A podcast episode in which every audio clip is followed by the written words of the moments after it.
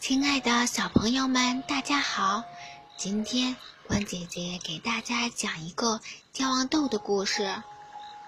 如果有一种健忘豆，吃完马上就不记得刚刚发生的事情，你敢吃吗？面包镇就来了一个卖健忘豆的小矮人，这可惹恼了芝麻探长和面包警长。有一天。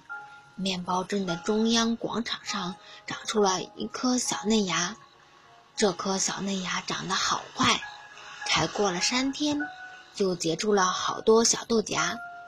这些小豆荚长大了，啪的一下炸开了，金色的小豆子就像阳光一样洒落在广场上，滴溜溜的乱滚。从一个最大的豆荚里面跳出一个小矮人。小矮人嗓门倒是挺大，他大声吆喝起来：“健忘豆，健忘豆，快来买哟！吃了健忘豆，吵架不记仇；吃了健忘豆，睡觉香喷喷；吃了健忘豆，警察局关门；吃了健忘豆，不怕爸妈打屁股。”哎呦，听上去挺吸引人的。报告警长，来了个可疑的小矮人，在中央广场卖什么健忘豆？芝麻探长向面包警长报告，他还说吃了姜黄豆，警察局得关门。哇哇哇！气死我了！走，我们去看看。面包警长和芝麻探长坐上摩托，突突突。开到了面包镇的中央广场。等到他们到达的时候，已经有很多人吃了小矮人的健忘豆。小矮人一看到面包警长和芝麻探长，就哧溜逃走了。爱吵架的草莓小牛和番茄小牛以前每天都要吵架，吵完以后还要打架。柠檬老板。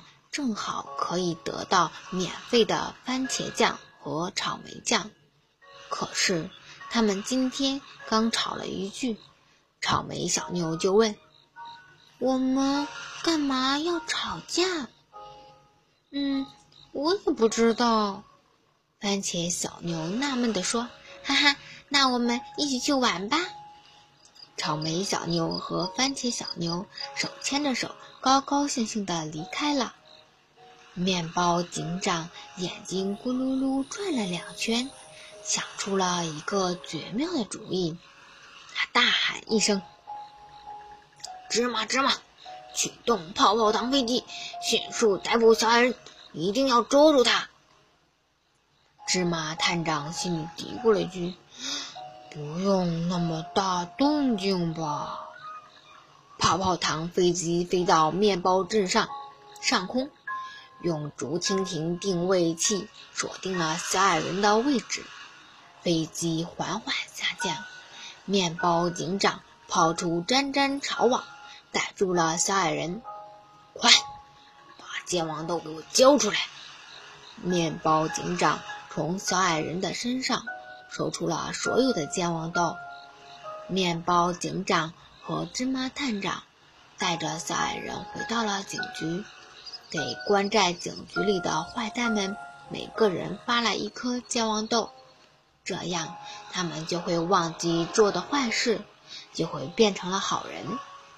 面包警长想想都高兴。小矮人也吃了一颗健忘豆。吃了健忘豆的坏蛋们一见面就问：“你谁呀？你？你知道不知道我为什么会在这里？”番茄的“番”字怎么写呀？那棵绿绿的、高高的植物叫什么呀？他们每次见面，就像重逢的老朋友一样，热烈的高兴拥抱。吃饭的时候，坏蛋们每次都想把吃的东西问问叫什么名字，问个明白才肯吃饭。面包警长烦透了。就把坏蛋们放出了警局。他不知道，他自己这回麻烦大了。坏蛋们被放了出来，每天不厌其烦地问人各种问题，问自己过去做过什么事情。面包镇上的人实在受不了，只好向面包警长投诉，因为坏蛋们做过的事情太多了，说一天都说不完，大家根本没办法工作。面包警长想去找小矮人，让他发明一种记忆恢复豆，可是小矮人什么都忘记了。找不到办法的面包警长现在好后悔。